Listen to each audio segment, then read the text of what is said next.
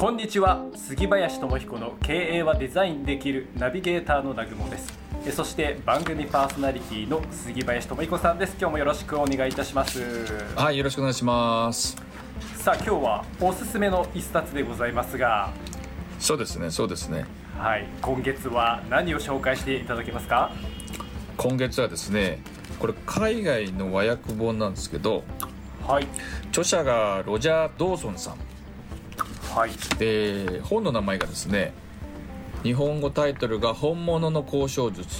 本物の交渉術」うん本物ね。あのーえまあビジネスもちろんビジネス向けの本なんですけどもうーん交渉術って聞くとなんかどんな交渉人とか聞くとどんなイメージがあります？なんか硬いような感じがしますね。まずあイメージとして。そうだよねはい硬いし、ネゴシエーターって昔映画になったずいぶん前ですけど10年前ぐらいかな。交渉人。交渉人。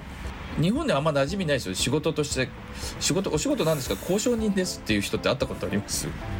そういう肩書きの名刺はもらったことないですねまだ。うん。ないないですよ。ねあのもともと日本が交渉するっていう文化がうんあまり馴染みがないと思うんですけどアメリカはそれこそもう人種もあの多々あるし宗教も多々あるしつまりお互いを理解するっていうことに、まあ、日本人の感覚ではそこら辺の感覚値はだいぶ違う、まあ、私もいろんな海外の方から聞くんですけどええ。日本はやっぱりななんだかんだ言って宗教とかあの単一国家とか単一民族っていうかねもちろんルーツたどるといくつか混ざってるんですけど基本路線はあの一つの文化の中で、まあ、共通の何ですかねあの概念だったり要は日本でいうあうんの呼吸とかあるんじゃないですか。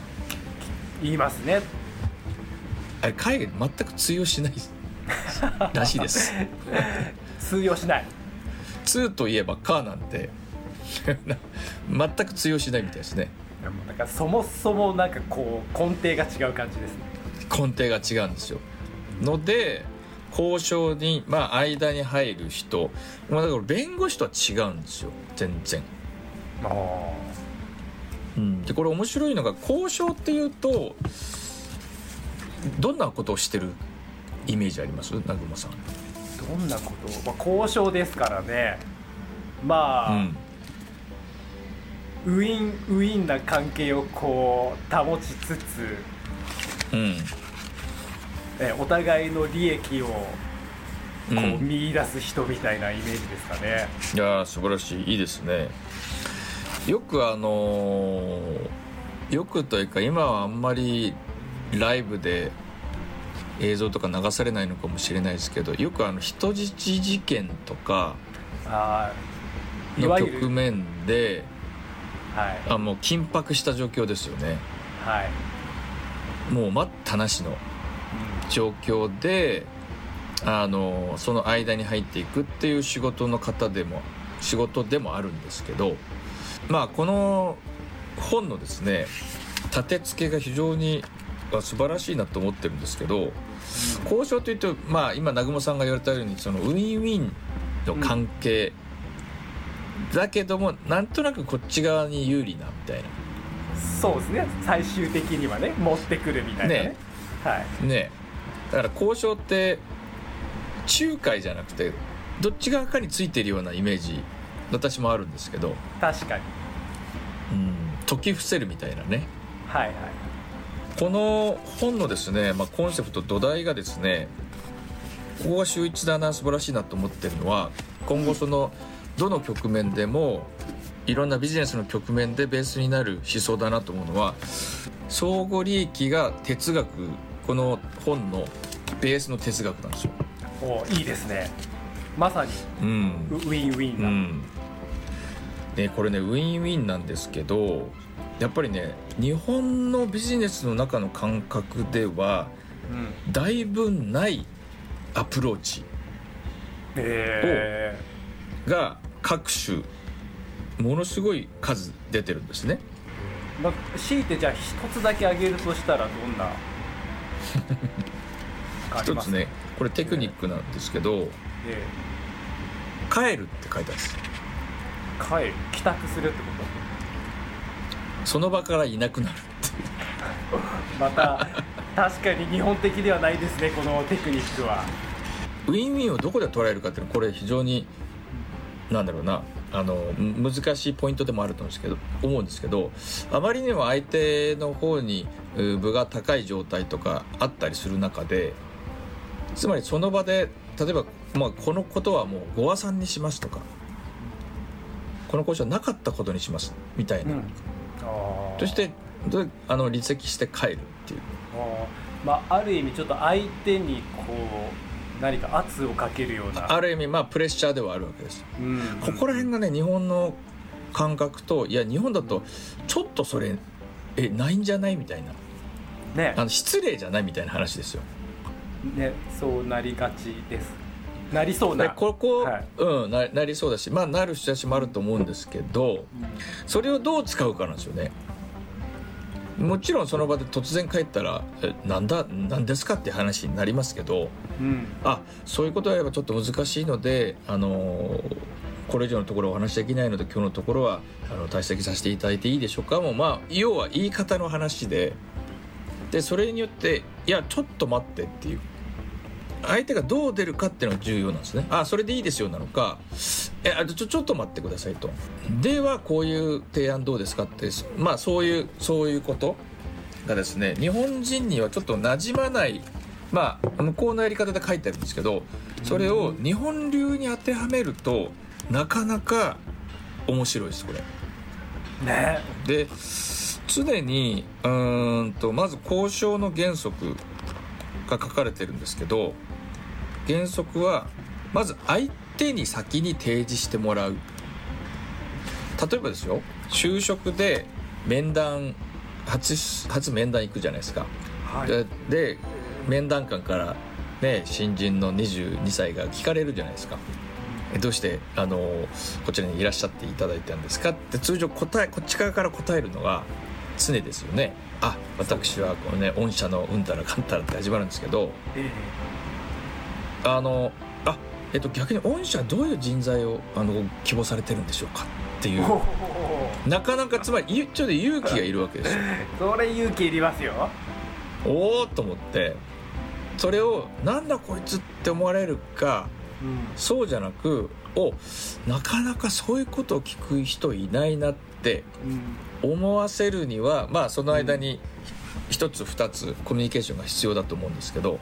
はいっていうそれも相手に先に言ってもらう、はいそうするとうんとマイナス部分もあるかと思いきや実はプラスとマイナスって同時に起こるのでおなんだこいつっていう反面ちょっと今までないやつだなっていうのもー起きるじゃないですか、そうですね。ここここは一つ勝負どころなんですよつまり。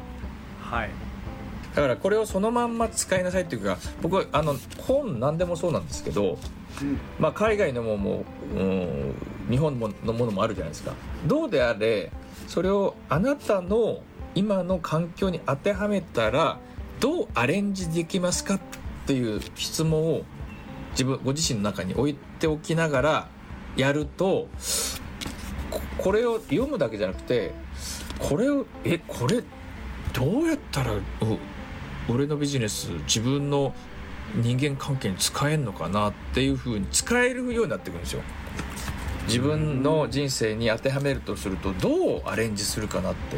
これは日本の本でも何でもそうなんですけど、はい。そういう立て付けであのお読みいただけると結構厚みあるんですよこの場合ね厚みありますね。うん、あとね面白いのがこれがまあ日本人とま逆いくんですよ。ここら辺が面白い 争い争いをはい避けようとす避けるなって書いてあるんです。でこれね日本もなるべく丸く収めるって言葉があるぐらいうん。まあまあまあっていう文化まあまあまあもいまだにやっぱあると思うんです、はい。そうじゃなくなってきてる流れもあるけどええ。やっぱりある。でこれ争いなさいって書いてあるんじゃなくてうん。あのここで言うところはその譲歩するでこっちが譲歩する。でも相手も譲歩してもらうっていうところを譲り合いとか言うんですけど譲り合いじゃなくてあの探し合いなさいって書いてあるんですよ探し合う。譲るが先じゃなくて、はい、探すことを先にしなさいっていうわけ。あすごい勉強になりますその感覚。これ面白くないですか？面白いですね。譲るが先だとどっかお互い我慢が先なんですよ、そうですね。なんか確信に迫らなそうですそう確信。つまり確信つまりお互い譲るが先じゃなくて、うん。譲れないところを先にテーブルに出すと。はいはい。そっから探し出す。そっから、うんはい。あの着地点を探すとらこれは素晴らしいだと思うんですあよ素晴らしいです。うん。面白くないですか？面白いです。自分も今実践したいと思いましたその感覚って何を生むかっていうと、実は譲れないところをお互いに最初にテーブルに乗っけて、うん。ではここからあの抜き差しになるのことをやっていくんだけどうん。これねやっていくと何が起こるかっつうと私結構信頼関係が結べると思うんですよ。うん。思ってるんです。そうですね。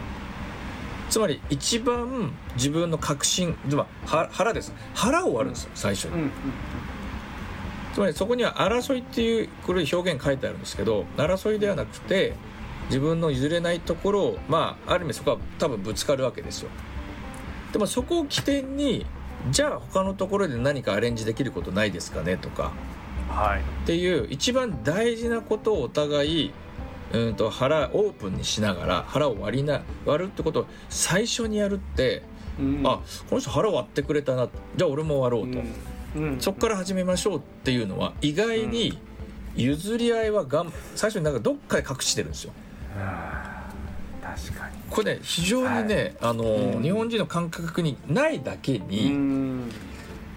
それを当てはめるといやこれ結構素晴らしいなと思ってるんです。ですねこれね海外の観点あのコミュニケーションの観点と日本のコミュニケーションの観点明らかに違うんだけどうん。でも真髄をついてるので人、うん。人間同士っていうところ、はい。そこはね、あの同じだと思うんですよ。文化思想宗教が違ったとしても。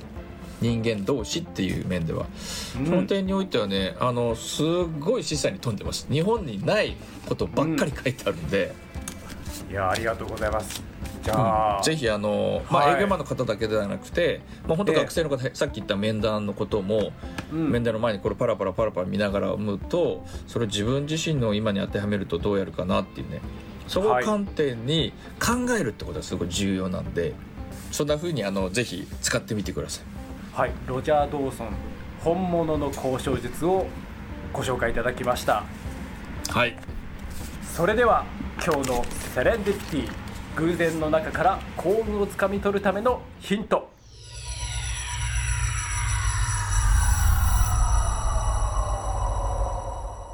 自分だったらどうしますか？